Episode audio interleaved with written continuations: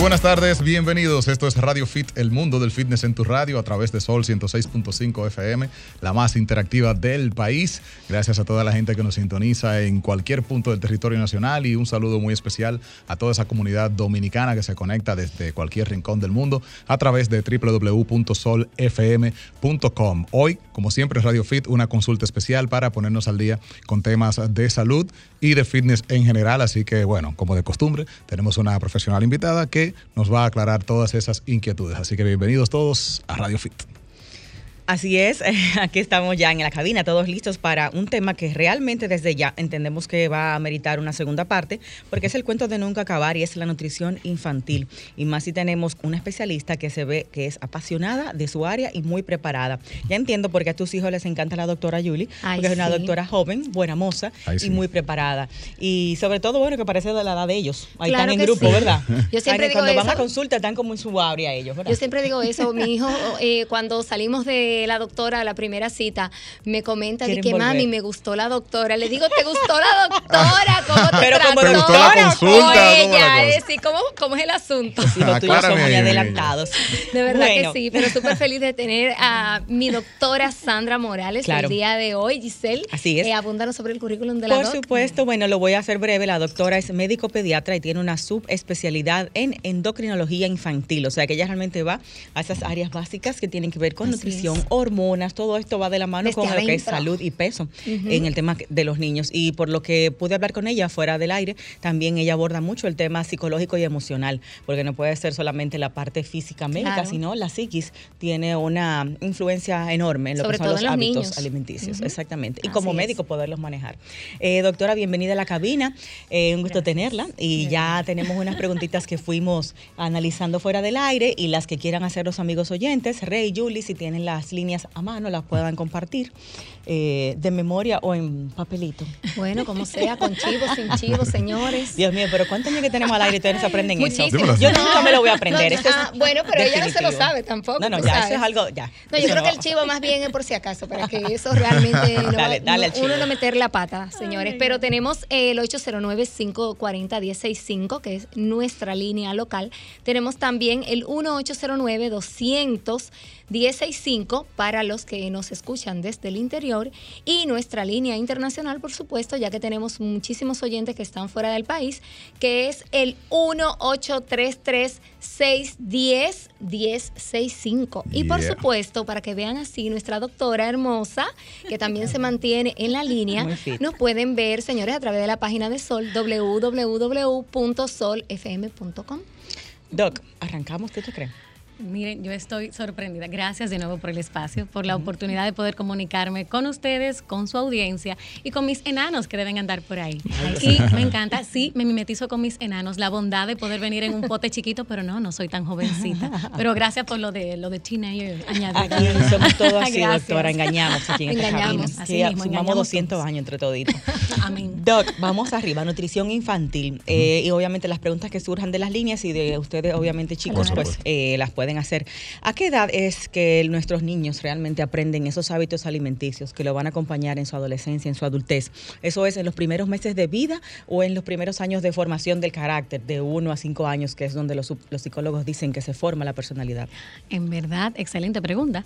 Y en verdad, eh, todo hábito se forja desde el inicio, desde el principito, desde bebés. ¿ok? ¿Desde cómo uno le pone el seno? Sí. ¿De qué sí, lado se lo así puso? Sí, de veras que sí. Desde los horarios que le forjamos para alimentar en una Wow. primera etapa, por ejemplo, en los dos primeros tres meses, le decimos dale eh, lactancia materna a libertad. Sin ningún problema. Pero el problema después de ahí es que tenemos que crear el hábito de cada tres horas, porque Ay, si no sí. vamos a tener un obeso bebé, que Oh, aunque es con lactancia va a ser un poquito más fácil reducir, pero si me rebasa el año en lactancia y en desorden de lactancia y de horarios, pues claro que voy a tener repercusión a un obeso que me va a dar trabajo a mí. Me va a dar comida en la, en la consulta, pero le va a dar bastante trabajo a mamá y a papá. Y, y me imagino también el desacostumbrarse a eso para comer sólidos veras, se hace más complicado si no lo vas. claro. Eso es sentido común, así Una es. subpregunta dentro de esa misma pregunta. Eso que usted está diciendo, doctora, es el mundo ideal, donde una madre quizás está en su casa todo el tiempo, Así quizás no trabaja, y esa no es la vida. La Así vida es. mayormente es unos tres meses de licencia u otras madres que de repente ni siquiera toman licencia de maternidad. Entonces, ¿cómo se maneja ese tema de la lactancia? Y eso va a influir en los hábitos alimenticios. Así si hay es. una lactancia muy,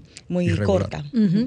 Realmente sí. Eh, cuando tenemos ya lamentablemente a mamá que tiene que volver a labores o mamá que desde el mes ya tiene que incorporarse o es una mami empresaria y tiene verdad su tiempo lamentablemente bien tight, bien ajustadito, pues lo ideal es apalancarte en la persona que va a cuidar a tu bebé y establecer ese horario desde el principio. Al principio va a ser un poco doloroso porque eh, crear un hábito duele crecer duele, ¿ok? Emocional y físicamente. Y la alimentación no es la excepción. Así que cuando vamos a establecer horarios y vamos a decir, vamos a espaciar las horas, el niño va a comenzar a llorar con un llanto más fuerte porque le estamos quitando el placer de hacer lo que me dé mi gana.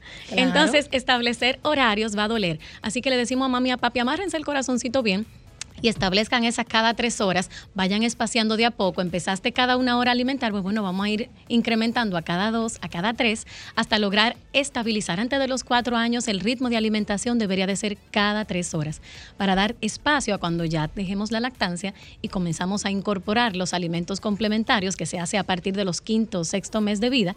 Entonces ya tenemos un orden. Ya lo que hacemos es seis de la mañana, nueve, doce. Y si mami y papi están ausentes, pues por favor dejar las reglas claras del personal de servicio que te va a apoyar. es un problema. O dejar, aquí voy a hablar algo muy importante. Hay que tener una niñera de la NASA mínimo. Sabemos, difícil. Sabemos, miren, yo he tenido, señor, en la consulta al personal de apoyo en casa que le decimos, mire, a usted le están pagando para eso.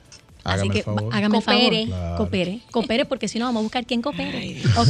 Pero eh, aquí hay un problema más grande. ¿Y cuando es abuela? Ay, que nos está ayudando ay, en casa. Que te hace asunto. todo batido, abuela- dizque para que todos los nutrientes estén ahí, el No, muchacho o ni le aprende de a masticar. Y abuela, abuela es mami dos veces. Ah, sí. Abuela es mami dos veces. Y ustedes saben que O ya crió. suegra, Claro. suegra- o suegra metida. suegra. Sí, o sea, sí, ya sí, sí. crió y viene con ese expertise que no se lo vamos a quitar, fabuloso. Pero recordar que no son los mismos tiempos. En el tiempo de crianza de abuela, que ya pasó, era un tiempo de crianza donde abuela estaba trabajando arduamente y daba boche por todas partes y ponía Sí. orden. Pero ya abuela. No, el tipo de comida, doctora, que se consumía. Eh, Eso era quitando la frutica de la mata. Exacto, y no teníamos tanto. víveres, Pero venga carnita, ahora no. Mucho Pero Usted ha claro. explicado algo muy importante porque hay un tema de como de doble jerarquía. Ujú, Así que es. tiene esa abuela, esta mamá que Y puede se ser arma primeriza. tremendo lío en la casa. Claro, Sí. porque entonces Sí, esta, sí, es, sí, esta sí. es mi hija, Sí. que en la, en la, en la, en la psique de, de la abuela eh, es su niña. Sí. Aunque tiene veintitantos y está teniendo su es su niña Así que está es. teniendo No, una que- niña. aunque tenga Y ella siente el deber de instruirla y todavía ella no se ha quitado el chip de la jerarquía que ella tiene Así sobre. es. Entonces hay que hacerle caso. Y me gustaría que usted ilustrara un poco ese tema de la lactancia exclusiva en esos primeros seis meses. ¿Y por qué? Porque es un tema un poco controversial y sobre todo en, en- en- en- en los campos, en los barrios, donde quiera, Sí. la gente está como que, pero ese muchacho se me va a morir de hambre, Ajá, leche nada más. O sea, así dale un platanito. Sí, sí. Yo de chiquita Así empiezo a ponerle, probar carnita. o sea, Agüita de pollo. De todo, o sea, cosas muy- Habichuelita. ¿Cómo ¿Verdad? es el asunto? ¿De verdaderamente es compensativa esa, esa- esa lactancia? Buena pregunta la tuya, Rey, porque por lo que la doctora está diciendo, intuyo que ella es prolactancia 100%. Sí, Sí, pero Incluso pro- eh, prolongada, Entonces, ¿verdad, doctora? Pero, Pero, déjeme, yo le voy a decir ahora. una mujer que cuenta. Tiene que salir de su casa a trabajar y llegar en la noche, tiene, no puede tener una lactancia como la estamos hablando Sí. aquí, Estamos de seis claros. meses a un año. Pero Estamos primero vamos a ver por qué es ideal y después qué hacer Y cómo si Y vamos no a ver puede- cómo ayudamos ¿Cómo en esa mami que no puede definitivamente Exacto. llevar una lactancia. La lactancia exclusiva, pero por supuesto. Lo primero es que mi bebé dura nueve meses mandando a diseñar esa leche.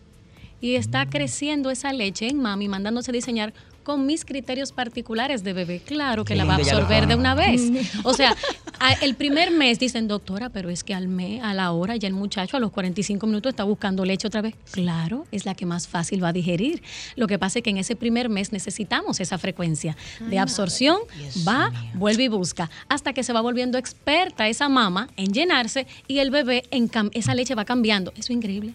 La lactancia va cambiando, o sea, la leche materna va Según cambiando de naturaleza de acuerdo a la complianza del estómago, a las bacterias que van llenándose buenas para descomponerla. O sea, eso es algo maravilloso. Wow. Eso es es más ingeniería líquida, después es más grasosa.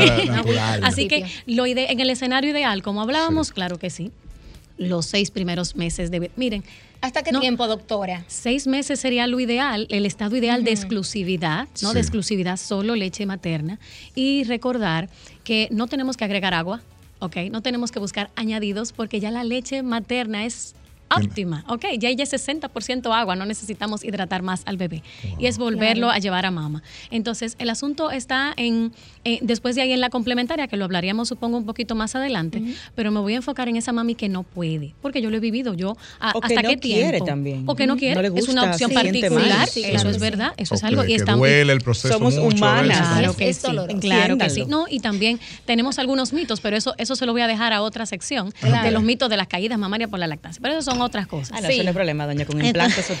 Sí, mira, resuelve fácil. ¿Hasta, qué- ¿Hasta qué tiempo llevarla? Hasta dos años pudiéramos llevar una lactancia en acompañamiento de la complementaria, pero ojo, yo he tenido niños que hemos tenido que retirarla antes, porque entonces ha sido la frecuencia tal, no hemos creado el hábito de horas, y entonces la lactancia sigue ahí a cuenta gotas, y lo que hace es, a modo de chines, entretener mi digestión, y el niño nunca va a tener hambre. Y la mamá exhausta. llega desna- desnutrido, la mamá, No desnutrido bebé, porque no estamos adquiriendo el volumen Claro. Necesario de calorías diarias. ¿Qué hacer con esa mami que no puede? Esa mami que no puede o no quiere. Ok, perfectamente, ya ahí tienes que apalancarte en tu pediatra de cabecera para que en base a tu realidad económica, ok, porque las fórmulas son fórmulas, no son leches, Sí. Sí. son fórmulas. Bastante costosas que son. Las Muy casas costosas. farmacéuticas están procurando buscar a, eh, que más, mientras más se parezca a la, a la original, pues mejor, Sí. pero nunca se ha logrado. Imposible. Hay inmunoglobulinas Claro. y cositas por ahí que Dios se ha reservado todavía. Pero mientras el HB viene, claro que sí, podemos apalancarnos en las fórmulas especiales. Siempre y cuando estés a la mano con tu pediatra. Por favor, no te lleves de vecinos, no te lleves de cambiar tan alegremente. No, intenté esta, la vomito. Hay veces que los niños vomitan hasta por rebosamiento, Claro. porque lo llené de más y no necesariamente es porque esa leche no le prueba. Oh, Hay veces que, dependiendo del intestino y nuestras bacterias, en los cambios de la leche, pues entonces ya yo tengo un poquito de patrón de diarrea o, un, o un- o una, o una- un patrón de, de evacuación aumentado y no necesariamente es O sea, diarrea. un proceso de adaptación. de adaptación. Claro. Es que, ah, mira, no le probó porque le dio diarrea, entonces no se lo probó. Entonces, por eso es Importante irnos a nuestro pediatra de cabecera y que tu pediatra de cabecera se siente contigo, hablen y lleguen a un acuerdo económico y factible para tu bebé en Y esa base agua de arroz, doctora, que le echan por Dios a esa fórmula. agua de anís para los y cereal para completar y para que duerma de noche. Exacto. No. Ay, Mire, doctora, eh, y es que eso usted dice la adaptación importante de un caso cercano que tuve del pediatra, eh, la, la, la bebé eh, hacía una, lo que se llama una evacuación explosiva y el pediatra le dijo, no, esa niña es alérgica a la leche materna tuya. Entonces vamos a ponerle fórmula, vamos a quitarle la leche materna. ¿Es posible que un niño sea alérgico a la leche de su madre? Eh, no. No. Lo siento. O sea, Podemos tener, podemos tener, ok, un error innato del metabolismo. Podemos tener niños que eh, a, a la, gala- a la galactosa, a una, galactosa, a una, a una específica, a, a una, por deficiencia de una enzima específica que se produce en el hígado y ningún tipo de lácteos, ¿ok? Entonces me resulta extraño, mami no, pero fórmula sí. No, no es tan Exacto. así. Hay que Bueno, hay un investigar un poquito ahí. más. Hay un, hay un favor. Usted se fue con todo lo positivo de una lactancia alargada. Ahora, ¿qué pasa en la vida de un niño cuando tiene una lactancia muy corta? ¿Eso va a afectar que su dentición, su forma de masticar, su, su forma de alimentarse, sus hábitos? ¿Eso realmente influye mucho en ese proceso posterior? Miren, en el escenario ideal es ideal. Yo no puedo discutir un escenario ideal. El escenario ideal de una mama que donde el bebé es lactado y, el pezón hasta le sirve de cepillo, eso es algo fenomenal, donde el vínculo directo. Pero eh, cuando no se puede dar ese vínculo perfecto, nada, lo que tenemos es que duplicar las fuerzas, ¿ok? Duplicar las fuerzas de ordenar, porque la fórmula llena más, como no es una for- no es una no es un líquido que yo lo diseñé genéticamente para mí y es un intento, entonces la digestión va a ser más lenta, por ende tenerle un poco más de paciencia que deben espaciarse entonces las horas formales, debemos de tratar de sacar los gases de manera más intencional. Las mecánicas de alimentación tienen que ser un poquito más reacias, ¿ok? Para poder llevarlo, pero no es que ¿No se afectan sus hábitos alimenticios No. posteriores por no haber lactado? En verdad, vuelvo y digo, pueden afectarse siempre y cuando, por ejemplo, la limpieza. Eh, en, cuanto, en cuanto a la dinámica del día a día, mami y papi van a ir un poquito más, Más forzaditos. Ah. ¿Por qué? Porque entonces ya tengo que agregar limpieza intencional de mi boquita, porque ya la fórmula se sedimenta en la lengua, ya la te- la- el, el biberón, ¿verdad? La, te- la, Sí. la- La La tetera. tetera, de biberón, gracias, tetilla, la tetera de biberón es lisa, por ende al no tener los, las estrías no puede ocasionar una limpieza adecuada. Y esa- esas cositas como esa, como esperar una digestión más prolongada, mantener una limpieza adecuada, eh, entender que hay fórmulas que me pueden traer trastornos intestinales, Cólicos. el pulso, los cólicos adicionales a lo que se adiciona a lo natural de cólico del lactante. Entonces, es más en el escenario que va a ser un poquito más forzoso, pero si le ponemos intención, perfectamente llevador, igual que mi lactancia materna. Un poquito más forzoso la dinámica de casa, pero se pueden lograr igual las cosas. Pero no tiene por qué afectar su Claro. desarrollo No, normal. su desarrollo. de Ahí nos volvemos más intencionales en ser, en ser buenos puericultores, o sea, los pediatras que le damos buena continuidad a la- al crecimiento de nuestro niño. Fantástico. Hay que hacer una, Hay que hacer una pausa, Eh, nos gustaría aclarar cuando regresemos de, de la misma a ver eh, qué factores influyen en que el niño sea mañoso o no, que no como tal cosa o no como esto, porque realmente es per- permisibilidad, hay alguna precondición, o sea, ¿qué, qué es lo que dispara esas supuestas mañas? No, y el típico, dale arroz, dale pollo, y dale bichuela, dale todo que coma. Vamos a hablar de las ¿Cuáles complementarias también. Claro que sí. El fitness es para todos. Es- escuchas Radio, Fit. Fitness, salud, solo en Radio, Fit. El mundo del fitness en tu radio. Estamos de regreso. Hoy tenemos un tema interesantísimo. Estamos hablando de nutrición en infantes desde la lactancia hasta sus primeros años, aprendiendo muchísimo sobre este tema, qué hacer, qué no hacer, descomponiendo muchísimos mitos. Así que manténgase ahí con nosotros. Reiterar los números en cabina para quienes tengan alguna inquietud. Está el 809-540-165 para la gente que está en el distrito. También el 1-809-200-165 desde el interior sin cargos y el 1-833-610-165 desde los Estados Unidos y cualquier rincón del mundo. Tú eres bien mañoso y vamos a analizar aquí Ay, por sí. qué. Porque hay algo que yo, me he fijado, en- es muy mañoso. Sí, doctor, ese hombre no come carne, todo es, Es un drama show. con la comida. Y eso es que te aman. Si no te amaran, no me quiero imaginar. Es que nos preocupamos. Eso por que me quieren, doctora. Miren cómo Nos me tratan. La doctora, chicos, chicas, amigos oyentes, está en Instagram como arroba Morales C. Así mismo como suena, Sandra Morales con una C al final, DRA.Sandra Morales. Ella es médico pediatra con su subespecialidad en endocrinología infantil. Doc, ¿Dónde usted consulta y los teléfonos, contactos y demás? Claro que sí. Aquí en Capital estamos en Torre de Corazones Unidos, en Unipediatras, en el 809-472-3525 y tenemos también consulta en la Clínica Abreu en el 809-692-4656. También para mis amadas personas del sur, estamos en Bani, en el Instituto Regional Materno Infantil y Especialidades los jueves, así que allá nos vemos también. Yo sabía que tenía que ser de Baní. Se reparte, se La mujer fajadora. Mi familia de San Juan adentro. O sea Oh. que tenemos el sur bien impregnado en la Sur zona. San Juan, profundo. San John's. ¿Con cuál pregunta San vamos John. primero? ¿La No. tuya o la mía? El origen de las Y yo mañas. tengo otra. El origen de las mañas Sí. puede ser que todo empieza, señores, puedo hacerlo yo mismo. Yo creo que la gente nace mañosa. Bueno, Bueno. les cuento que no, porque como yo siempre eh, eh, establezco ese escenario de inicio en la consulta, a nosotros nos entregan un pulguito de 6, 7 libras que ni habla ni camina.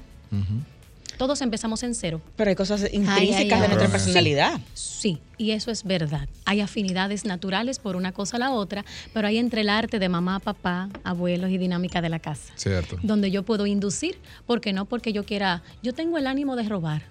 No, pero mi hermano, espérese, porque eso no es suyo. Y ahí comenzamos las correcciones, Malearlo. igualito para comer, igualitico para comer. Porque vamos con a la empezar. comida somos más flexibles. Como que bueno, que el niño no quiere. Ay, no. Entonces, mira qué pasa. Voy a, voy a, voy a, vámonos al génesis, donde todo empieza, Sí. en la complementaria, que es la comida donde inicia. Y lamentablemente, eh, a raíz de eso mismo, de abandono de la lactancia o no querer lactar, entonces al irme a la fórmula, Sabemos que la fórmula tiene un costo porque la lactancia está aquí, aparte de que aprovecha Claro. todo lo demás, ni voy a hablar de todos los beneficiazos, aparte del económico que tiene dar lactancia, de lactar a nuestro bebé. Pero también estamos con las fórmulas. En dado caso de que tenemos que tener las fórmulas, sabemos que hay una realidad económica a veces que es insostenible y se nos aprieta el presupuesto a veces. Claro. Entonces comienza la creatividad de comenzar a dar otras cosas. Agua de arroz. Agua de arroz, por Agregar ejemplo. cereal para que duerma más y coma menos. ¿De dónde habrá nacido eso de agua de arroz? Yo no entiendo. ¿Qué es lo No sabemos el origen o- original, pero eh, lo ideal debe ser a partir del quinto, sexto mes. Incluso la escuela española, quinto en nuestro país, lo ideal a sexto mes sería lo más pertinente. ¿El ¿no? qué, doctora? Eh, la- Comenzar el la comenzar comida. la comida, Comida eh, sólida. establecida, sólida, la complementaria, como le decimos, ¿verdad? Y ahí empiezan las cosas. El escenario eh, empieza con eh, cosas tal vez muy densas, muy espesas para la digestión, que puede traer otros trastor- trastornos al niño, gastrointestinales, comienzan los medicamentos, entonces a temprana edad, eso ya de por sí me lleva a cambiar la naturaleza de mi intestino. Y ahí comienza la situación que ahora se le llama microbiota, comienza a alterar la microbiota intestinal. Entonces, ¿qué También, hacer y no hacer Con- y en, con qué comenzar. en esa introducción de alimentos? Eh, Eh, licuados, en pedacitos, salados, sin sal, edad. ahí eh, eh, lo ideal es hacerlo a modo semáforo, decimos, ¿ok? Lo ideal siempre, como no tenemos dentición todavía, ni siquiera esbozo, lo licuado va a ser lo más pertinente en esa primera etapa. Malo es cuando se prolonga el asunto.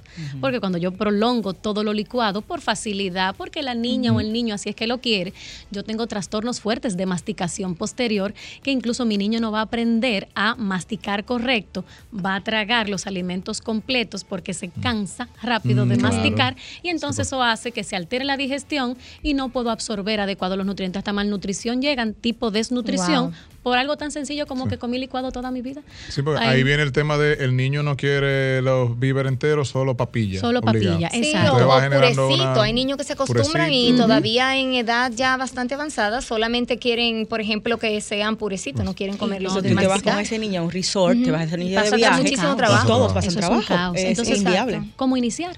¿Cómo iniciar? Iniciamos semáforo y lo ideal es hacerlo por diferentes colores y por lo salado primero, porque es que somos afines natural. En el Sal. sentido de salado, digo que no es carbohidrato franco como las frutas, ¿ok? Porque hay veces que empezamos por las compotas y comenzamos con la afinidad de compotas y una sugerencia Error. internacional es empezar por lo salado. Entonces Sí, porque empezamos lo- con colores de los víveres, jugamos con ellos, por ejemplo, eh, la primera etapa. Y así también vamos viendo la sensibilidad del niño, si hay algún Sí. tipo de alergia. Hay niños que tienen enfermedad celíaca que desde temprana edad, si ponemos alimentos no adecuados en un, en- en un mes que no corresponde, comienzan los brotes alérgicos y demás, hay que tener cuidado. Entonces empezamos con semáforo, empezamos con dos días de blanco, por ejemplo, un día eh, alteramos la, el mediodía, que vamos a comenzar a almorzar. La leche del mediodía se convierte en almuerzo y ahí ponemos un purecito de yautía y un purecito de ñame. Día uno, día dos. Ah, mira, todo bien, no pasó nada. Pues, pues me voy al día, al día amarillo. ¿Con algún Entonces, tipo de sabor o así natural? Natural. Señores, esa ¿Y qué gente van a comer piedra guisada que ustedes Sí. le den porque vienen Sí, de leche. eso por es cierto. Se lo van a encontrar Eso bien. lo que sea que ustedes le den, miren en su tono natural, sin sazones adicionales, sin polvorantes, sin endulcorantes, miren, naturalito.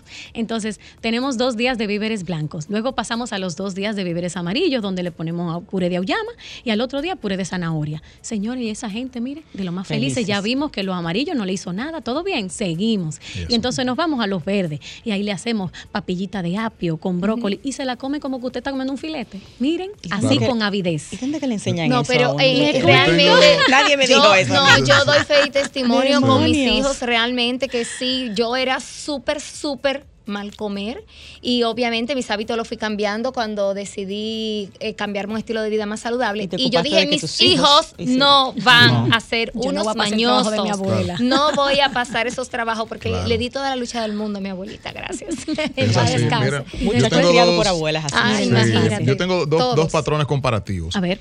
Eh, el primero, bueno, Tenemos que terminar el Perdón, semáforo. después de ahí, después sí, de los verdad. semáforos, Cierto, perdón, cierto. después de los Adelante. semáforos comienzan las combinaciones, ¿ok? Entonces ahí comenzamos a hacer los licuados de sopa, lo que le decimos consomé, ¿ok? Y ahí entonces hacemos las mezclas y comenzamos con los fideitos, pero comenzamos con los víveres mezclados entre los colores, pero agregamos las pechuguitas de pollo, Se va a ¿ok? decir cuando viene la carne Sí, doctora. ahí está la proteína ya entonces porque vamos poquito a poco restándole a la lactancia que, o, al- o a la formulación que ya tiene una carga proteínica y tenemos que ponerla con proteína animal, ¿ok? Así que siempre vamos a agregar los apios para proteína vegetal y vamos a agregar entonces la, la carne más suave en esa primera etapa que es la de pollo para Doctora, consumo. y esas cremitas de habichuela, yéndonos en ese mismo orden, porque eh, ah, es una costumbre que las madres eh, siempre dicen, no, la primera comida, incluso en muchos casos, eh, luego de, lo- de las famosas papillas, son esas habichuela? cremitas de Lo sé, habichuela. Lo sé. Recordar que la habichuela en sí tiene una fécula, tiene un grano y ese contenido dura un poquito más la digestión. Así que Sí. preferimos mejor irnos a los carbohidratos complejitos a través de los víveres. Después que pasamos de los víveres, entonces, después que pasamos de los consomés, entonces ahí establecemos la habichuela. ¿Qué pasa con la habichuela? Señores, la habichuela dura dos horas de digestión. Full. Y aparte de eso, por favor, no la sazonen. Hagan su ablandado como a usted le gusta, pero ponga aparte la de nuestro bebé de casa y a la suya échele todo lo que usted O quiera. sea, sería sacarla primero, Sí, antes de echarlo Sí, hace Sí, su licuadito, entonces sí se lo ofrece. Y no se me queden en la habichuela roja nada más porque se me casan con la habichuela roja. No, lenteja, guandules, habichuela. A partir de ahí, abran Cualquiera. la diversidad de los granos. Todas Sí, Que la claro negra sí. tiene más nutrientes que la soja. la lenteja tiene más hierro y otros componentes, Sí. claro, de alta concentración. Fíjate que Los lo- a los niños no les gusta mucho, pero es porque generalmente lo más saludable los niños hacen. Exacto, lo rechazan. Pero Ay, y, y después de ahí, pues entonces a partir del mes, haciendo esos rejuegos creativos. Ah, todo eso es en el primer mes. Sí, todo eso en el primer lo podemos ir haciendo. Acuérdense que son de dos días, de tres días, de una semana. Perdón, mes. estamos hablando del no, primer no, mes a no, partir del séptimo mes, mes. de complementaria. Con, de comida siete. De complementaria. 6 a 7 meses hacemos ese rejuego de alimentos. Ojo, ¿eh? cada pediatra tiene su librito, esto es estándar internacional. Y hay unos que le ha ido en su práctica diaria de una o de otra manera. Respetamos eso y respetamos a tu pediatra de cabecera. Bien, pero generalmente ya al séptimo mes, iniciando séptimo octavo, pues entonces ahí comenzamos a hacer todas las mezclas. Le agregamos el arrocito, como es un cereal suave de digestión. Y después entonces del octavo mes incorporamos, si es un niño que no tiene antecedente familiar o, o propio de alergias, podemos inventar un poquito con el huevo, ¿ok? Si no, entonces si es alérgico, pues lo dejamos ya después del año para no tener tantos inventos, ¿ok? Muy bien. Y esa Muy es la idea. Así vamos progresando hasta que al año, la meta es que al año debe comer todo lo que se come en casa, menos frituras y demás cositas que vamos Eh, antes de irnos a la pausa que nos marcan, como quiera, quería acentuar esa parte de tanto el arroz como del huevo. El arroz tradicionalmente dominicano se cocina con mucho aceite y mucha sal. Entonces, ese arroz para el niño chino. sería sin el aceite. Claro. Y el huevo, limpio. exacto, el huevo Miren, sería hervido. Así es, así o sea, es. Huevo hervido, por Usted favor. no mencionó pescados, mariscos, eso no se eso lo hacemos más adelante. ¿ok? A partir Sí, del noveno por- décimo mes, vuelvo y digo, si hay antecedente familiar, lo postergamos incluso un poquito más. Lo que pasa es que son eh, eh, propensos muchas veces a, a dar alergias. Sí, Entonces hay que tener un poquito más de ahí tengo cuidado. bronquiolitis, tengo erupciones, atopias cutáneas, vamos a evitar eso un poquito. Cuando Déjate usted llevar. menciona las proteínas en los primeros meses, ¿son proteínas deshebradas o licuadas el pollo, por ejemplo? ¿O se le da quizás un pedacito de pollo que lo No, ay, al dominicano le encanta ponerle un mulo en El la boca al muchacho. Ah, sí, Miren qué pasa, no hay, no hay dientes, ¿ok? No hay dientes de masticación, así que si lo podemos dar licuado, y claro que si tú le das el huesito para que pueda hacer, eh, eh, hurgar un poquito y jugar, ok, pero no la Pero carne limpio. propiamente porque va a seguir de largo en la digestión y va a seguir de largo hasta el pañal y no vale la pena. La idea es que la proteína entre, se absorba y me cree estructura muscular. Así que. No se diga más. Muy Volvemos. Escuchas Ra- Radio Fit. Radio Fit. Fitness, fitness, salud, salud. So- so- solo en Radio Fit. Radio Fit. De regreso en Radio Fit, hablando en el día de hoy de la nutrición en los infantes, un tema fascinante el que estamos tocando hoy y aprendiendo muchísimo. Estamos hablando ahora sobre un poquito ese origen de, de esas mañas, soy delicado, no como esto, no como aquello, y cómo podemos ir introduciendo a nuestros chiquillos en el mundo de la alimentación, esa transición desde la lactancia a introducir los primeros eh, nutrientes. Nos quedamos en el primer en mes el mañoso. como... Ay, ay, ay. y el mañoso. ¿Cómo formo al mañoso? Sí. Aparte ¿cuál es el problema? Siempre ¿Cómo se formó? culpable. Sí, sí. Uno es Ay, el culpable. Giselle. Sí. Les explico, o vamos a decirlo para no poner absolutismos aquí. Vamos a decir que un 98% es de nosotros, los Exacto. padres. A dos Déjeme explicar. que- Y el déjeme otro explicar. dándole chance nada a la vida. Hay La chepa. predisposiciones, hay niños con predisposiciones y tengo que ser sensible aquí, aunque ah, hay niños con escenarios especiales, como por ejemplo mis trastornos de espectro autista que no obedecen comandos, que son altos selectivos, ¿verdad? Estamos hablando de niños en escenarios normales que responden y pueden obedecer comandos, ¿ok? Entonces, en mis niños normales, ¿qué pasa con el mañoso, con el que nosotros le llamamos mañoso? Que es el niño que es muy selectivo para comer, el que le llaman el picky eater, el selectivo. Eh, ¿Qué pasa con esas cosas? Que en, esta, en esa primera etapa de formación, me voy a, me voy a circunscribir hasta los seis años. Los seis años es, un, es, un, es una edad muy limítrofe para nosotros los pediatras porque es una edad donde el cerebro ya la manera se conforma más, más fuerte, el sistema inmune está maduro y el cerebro como que cierra su formación especial. Por ende, es una, es una zona preciosa antes de los seis años yo forjar todas las clases de caracteres, órdenes en la casa y orden de alimentación. Después de ahí se fuñó. No, no se fuñó, pero va a ser un poquito más fuerte. trabajar. o sea, hay que trabajar. Hay que Hay que trabajar, hay, hay que trabajar, hay que trabajar. Entonces, ¿cómo, cómo creamos al mañoso sin querer, queriendo? A veces, ¿verdad? Y es que, en fin, en esta etapa de prisa, en esta vida de prisa que estamos llevando, donde ya mami no está en casa, donde mami no está como antes y abuelita está ahí, ¿verdad? En, en- en pie de cañón. O tal vez la nana solamente. O la nana Sí, solamente. que también y tiene que también, limpiar. déjeme decirle que hay nanas espectaculares. Hay nanas que son madres, ¿dónde ¿ok? están? Pero Sí, ese es el problema. Lo escaso que son, cada son día muy más. costosas. No, cada día más Es casi una secretaria que hay que buscar. Así, asistente personalizada eh, de crianza. Pero, eh, ¿qué pasa en, esa, en, en esta prisa que estamos viviendo todos, sea, sea cual sea el escenario o en, en casa? Eh, la prisa nos hace no, no querer llevar el pulso de orden de alimentación a nuestros niños. Entonces, no tengo el tiempo para sentarme a luchar ese deseo de comer. Entonces, en la primera, en la primera etapa que me dicen, no, no quiero. Pues entonces, ya en ese primer no, no quiero, comienzan los, pues está bien. La como yo relajo. Exacto. Está bien, prepárale leche. Está bien, hazle un huevo. Ah, bien, dale el arroz solo. Repítele pues lo que bien, sí le gusta. repítele lo que le gusta. A él lo que le gusta tal cosa, dale claro. ¿Y cuál es la idea? No, eso es lo que hay, te lo comes, si no, te lo pongo ahorita otra vez, y otra vez, y otra vez hasta la noche y dos, tres días en Yo eso. siempre me voy al contexto igual. Para mí es prácticamente lo mismo en importancia de que no me coja lo ajeno. 75 veces coge lo ajeno, 75 veces yo le digo no, eso no es suyo hasta que yo venza ese cerebro. Claro. El cerebro del niño nos mide.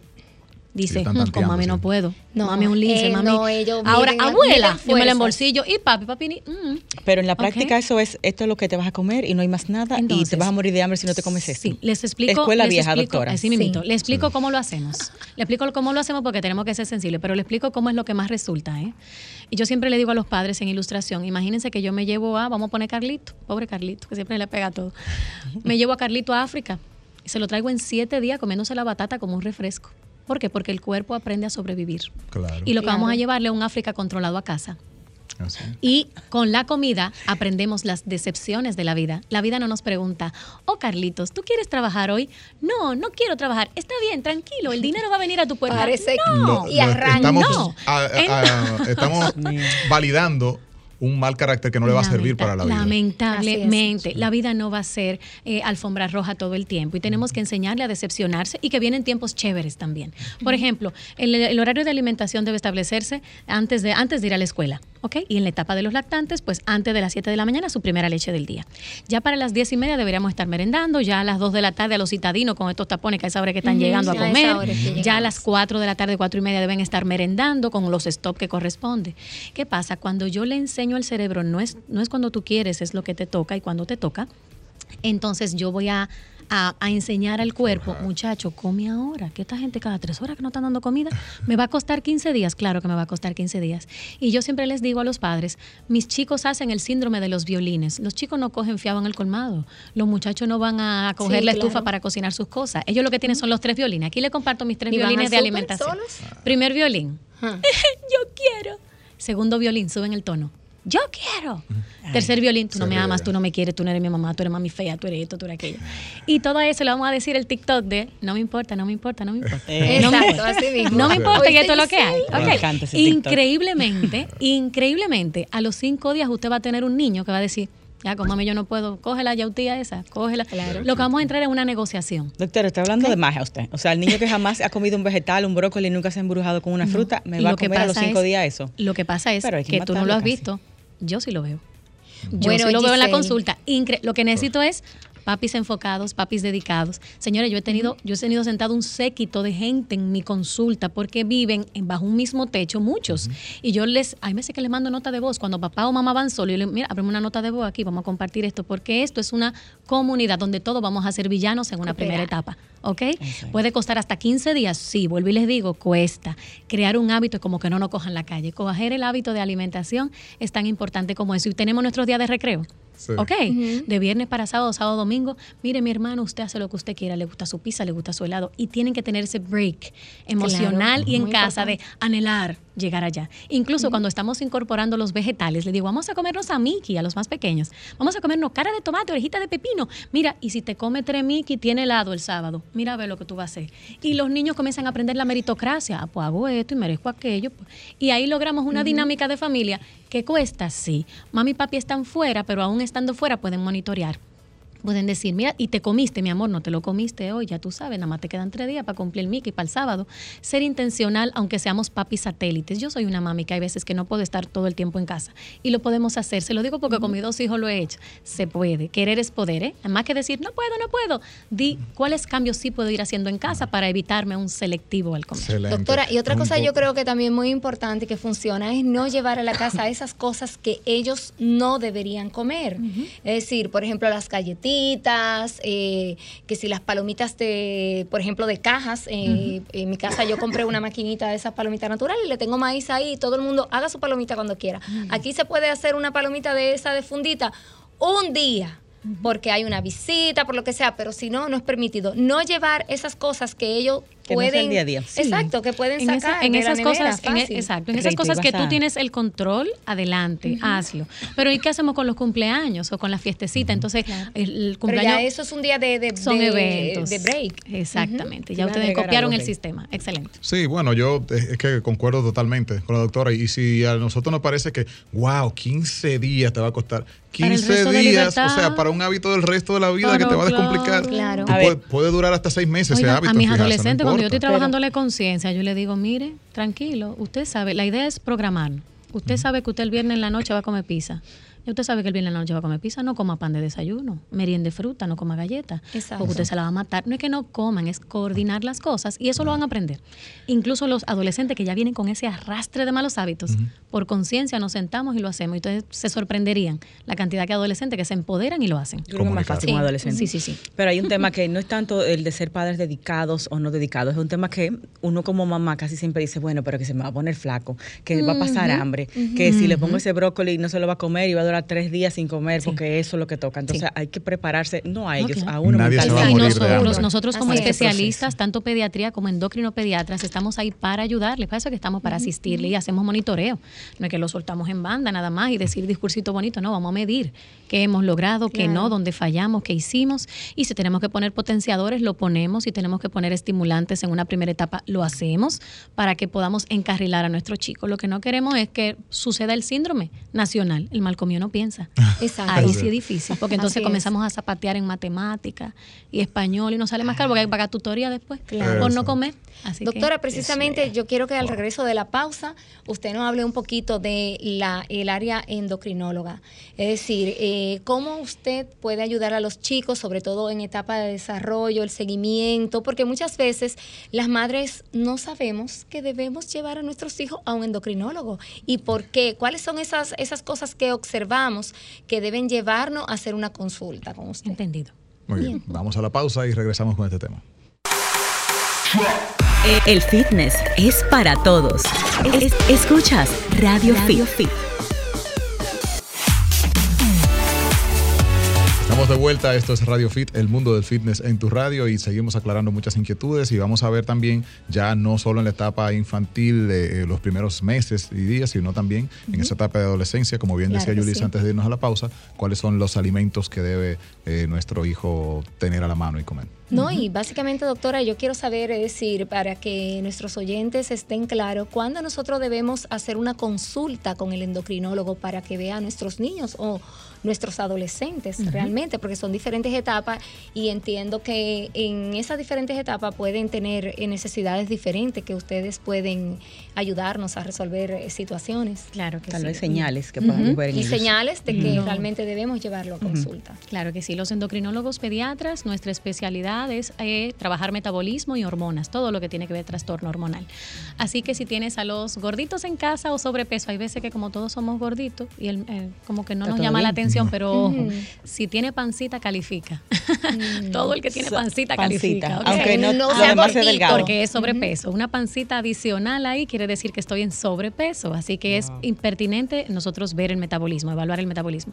También a los que están muy delgaditos y si estás notando eh, patrones de mala alimentación, pues obviamente también sería prudente, pertinente nosotros vernos. Por otro lado, aquellos que están muy bajitos, los niños que estamos viendo en el curso, estamos haciendo el acto de la bandera, estoy viendo a sus iguales y veo al mío mucho más pequeño, trastorno de talla, por supuesto, igual los muy altos, Sí. también sería bueno verlos. En cuanto a hormonas sexuales, cuando mis niños están oliendo axilar desde tempranito edad, Aquí 3, llamamos- 4 años. Uy, eso, eso pasa Uh, muy muchísimo. En frecuente realidad. ahora. Y eh, hallazgos sexuales antes de los 8 años en las chicas, antes de los 9 años en los chicos. Chicas, si presentan mamas o vellos en zona de pubis, tienen que venirme a visitar. Ah, o sea, a partir de qué edad es normal Ajá, presentar. a partir de los 8 años es normal en las chicas, así que A antes de los senitos. 8 años, ajá, tener mamas o tener vellos en zona de pubis deben visitarnos. Y en los varones, antes de los 9 años, si presentan zona de, de, mm, vellosidad en la base peneana también, o el volumen testicular, hay papi que son bien acuciosos y ven a sus muchachos, lo ven muy elevados. Esto ahora viene presentándose antes, porque o sea, más joven, antes no era así. Eh, En la infancia de nosotros no era así. Se veían es. estos es rasgos mucho ya. más tardío. O sea, Sí. nosotros veíamos era a partir de los 10, 12, toditos 13, éramos monigotitos, Sí. toditos, ¿verdad? Sí. Parecíamos arenquito Claro. andante. Y veníamos a empollar, como dicen en el campo, veníamos a, a ponernos más fornidos a partir de los 13, 14 ¿Y años. por qué Pero se no. adelanta esto ahora? Estamos comiendo mal. Y Por estamos eso. teniendo que- en estadística prácticamente, no tengo la estadística tal cual, pero pónganse ustedes que de 10 embarazos, 9 hay que usar progesterona, tenemos que bregar con hipertensión, aquí hay que ponerle maduradores pulmonares y eso va cocinando adelantado. Añádanle a eso que somos personas citadinas de supermercado, que comemos más enlatado, que comemos cosas con mayores conservantes. Y hormonas, muchas hormonas. Y somos un país isla, deberíamos de comer pescado y lo que como es pollo los siete días de la semana con sopita sazonada. Y para colmo, comemos mayonesa y sopitas chinas agregadas por ahí. O sea No, que tenemos una dieta bastante interesante hormonal. Doctora, a mí me sorprendió la cantidad de alimentos y de productos que nosotros eh, quizá llevamos diariamente a nuestra casa Mm. que no sabemos que contienen hormonas. Y, y dice, pero con un jugo, o sea, una, una papita de fundita y eso tiene hormona. O sea, ese tipo de cosas, señores, aunque uno no lo crea, tienen muchísimos componentes que no son saludables para nuestros chicos. Así que ojo con eso. Yo diría que eh, eh, siempre en la vida pudiéramos hacer un equilibrio. Claro que podemos consumir esa- esos son esos son desahogos personales, gustitos personales que te puedes dar. Lo que pasa es que el gustico no puede ser de lunes a no lunes. puede ser eh, Claro. llenarle la No debe lonchera sustituir la de- comida de, normal. funditas. Claro. Así es. Doc, Es que tú no puedes llenar la lonchera de funditas y cosas de esas. En No, estos imposible. últimos cinco minutos, ¿cuáles son los errores más comunes que cometemos con nuestros hijos a la hora de enseñarlos a comer, enseñarles los hábitos ya de su adultez? ¿Cuáles son las metidas de patas más comunes? Las metidas de pata más que te dice, comunes contrale otra vez. es yo ser definitivamente muy ausente. Eh, justificarme como adulto y decir, yo estoy trabajando, yo estoy buscando el pan fuera, pero no estar monitoreando lo que pasa. O sea, no te desligues tanto, tenle una agenda a tus hijos, sé intencional, aunque te tenga que acostar un más tarde, pero planifica el día de tus hijos en la semana, por lo menos las comidas más puntuales, esa es una. No Deja las reglas claras, claro. Ahí está el personal de apoyo o abuelita, pero es tuya la responsabilidad, ¿bien? Por otro lado, la permisividad. Hay cosas, hay, hay valores que no se negocian. Como familia, nosotros somos gente de honor y eso no se negocia. Igualmente con la comida, mi hermano, hay cosas que no se negocian, punto. Y usted va a tener sus días de escape tal o cual día, ¿ok? Y definitivamente poder eh, ser intencionales en lo que compro en casa. Sean intencionales en lo que porque ustedes tienen el dominio del dinero y de lo que compran en casa. poder. Y el poder está en nosotros en ese sentido de comprar. Vamos a tratar de comprar una que otras fugas, pero que sean fugas con soga al cuello. Yo las tengo en control, ¿ok? Pero no yo llevar el sobreestímulo para salir de mi muchacho, para que no me embrome mucho, cuando yo llego después de ese día tan fuerte de trabajo, lo que yo menos quiero es bregar. No, bregue. Usted está sembrando para después tener una, un cerebro y una conciencia tranquila. O no tenga hijos, perdón. Exacto. No Hay personas así. Hay, Hay que ser que- que se dan, que se Claro dan que sí. tíos muy chéveres y que el 6 de enero se desbordan. Exacto. Bienvenidos, bienvenidos los tíos. Claro. Uno tiene que saber hasta dónde uno puede. Sí, ¿verdad? claro, totalmente. Y, y no está mal. Doc, eh, un niño que llega a la adolescencia con malos hábitos, eh, se- ¿cómo se puede manejar y cómo se puede manejar un hábito ya muy arraigado? ¿Esto ya lleva terapia psicológica o se puede manejar con su pediatra, con Sí. su médico de cabecera? Miren, esa es una excelente pregunta y sí se puede. ¿Ok? Hashtag, sí se puede. ¿Ok? Aunque tengas un adolescente que sientas que es, wow, ya yo no puedo y entonces me, me tiro al- al- a, la- a rendirme porque ya ni Ya yo modo ya. ya está Mira, grande. hoy fue, hoy fue que yo escuché la charla aquí en Sol, ¿verdad? En Radio Fit y, Y ya y ya, tarde. ya es tarde. No, no es tarde. Nunca es tarde. Nunca es tarde. Es bueno sí mantenerse cerca de tu adolescente para ver las necesidades, porque hay muchas veces que eh, yo puedo rescatar a mi adolescente. Eh, podemos sentarnos a hablarlo. Casi el 60% de los adolescentes con los que yo me siento, eh, yo le digo, ¿por qué te gustaría rebajar? Hay chicos que me dicen, yo no quiero rebajar. Ah, ¿te sientes bien así? Pues nítido, mira, vamos a ver los laboratorios. Y cuando yo le digo, mira, eh, el, el carro, el Mercedes Benz tuyo que tú tienes para el resto de tu vida no te va a llegar a los 30. ¿Qué te parece si vamos a resolver una cuanta cosita? Hay veces que tiramos la aventura y resuelven. 60% de mis adolescentes, apelando a la conciencia, responden. ¿Qué pasa con ese 40 residual? ¿Qué pasa con ese 40 que no se quiere? eh, somos renegados. Qué ¿verdad? indiferente.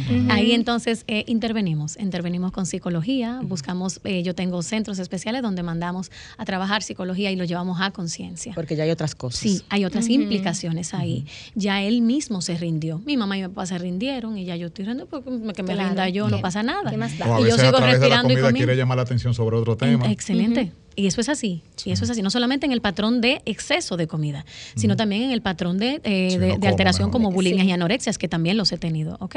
Pero la clave es la conciencia y educación y trabajar la conciencia directa con el adolescente. Si el adolescente no me ayuda, él tiene una potestad para fuga. Mami y papi no están, en, que, en cualquier momento pueden o agarrar dinero, hasta negociaciones hacen en la escuela. Hay veces que hemos tenido Ay, que hacer sí. como la FBI, señores, tenemos hay que que poner hasta la escuela. SWAT. Miren, Sí. de verdad, hemos tenido que hacer de todo un poquito, pero Dios sí se puede, sí se puede, seamos intencionales. Doc, usar esos complementos o suplementos alimenticios, error o acertado. Que esos que venden ahí, las batidas, ¿no? Vecino comió, dale esa Sí. batida y todo está bien. Eh, siempre debamos, vamos a decir la canción, depende. ¿Ok? Depende. Porque hay chicos que definitivamente los voy a necesitar. Voy a necesitar suplementar, pero no debe ser eterno. Va a ser por un corto periodo y debe ser previamente evaluado. Tenemos que ver cuál es el escenario en el que estamos trabajando para saber si el suplemento vale la pena o no. Mira, él es un gordito fofo, todos sus suplementos también, sus depósitos también. Es cuestión de hábitos nada más. Así que es bueno primero tener el escenario conocido y entonces Claro. después de ahí saber si suplementación vale la pena para hacer suplementación de sustitución. De, hay edades para eso. O sea, antes de los 15 años o en un chico que todavía no tengo las gónadas, los testículos bien formados, no puedo estarle deprivando de cosas y nada más manteniendo la suplemento. O sea que eh, siempre va a ser un depende. Y siempre supervisado. Sí. Eh, Doc, ¿qué podemos atendernos allá con usted, a nuestros bellos hijos eh, y su contacto para cerrar? Claro que Como sí. dijo Rey, no tengan hijos. no, no, no tengan, no tengan. Salen muy caros, señor, Salen- esta Ay, temporada. Sí. Pero son una bendición. Emocional, económicamente, ¿verdad?